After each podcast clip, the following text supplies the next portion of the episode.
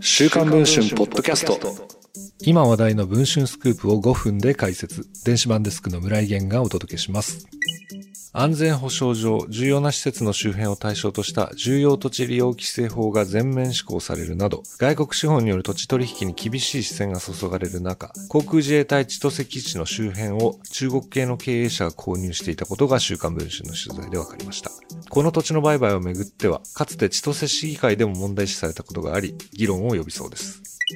昨年9月に施行された重要都市利用規制法は、自衛隊の基地や原子力発電所などの重要施設の周辺約1キロを中止区域と定め、土地の利用状況を調査し、施設の機能を害する行為があれば、罰則付きの命令を課すことができます。政府は今年9月、規制対象の候補地として新たに161カ所を土地等利用状況審議会に示すなど、中止区域の追加指定に踏み切る方向です。中でも北海道では、新千歳空港など57カ所が中止区域に加わると見られています。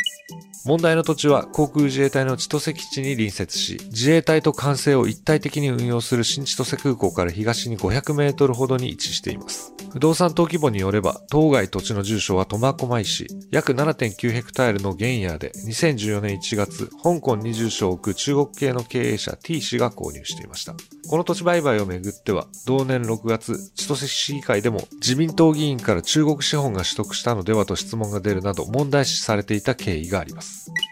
T 氏とはどんな人物なのでしょうか？香港の法人登記簿などを精査したところ、彼の叔父は中国やマレーシアを拠点に巨大木材企業 R を経営する人物であることが判明。アメリカのフォーブス誌による世界の大富豪ランキングにも登場したことがあるほどです。一方 T 氏自身も R の関連企業で役員を務め、日本では香港のクラフトビールを販売、店舗展開する企業などを経営しています。週刊文春は T 氏本人を直撃したところ、あなたと話をする時間はありません。直ちに帰ってください。などと語りました。北海道で今何が起きているのでしょうかこの記事の続きは週刊文春の電子版の方でお読みいただけると幸いです。それでは本日のポッドキャストはこの辺りで終わりたいと思います。また次の放送をお聴きください。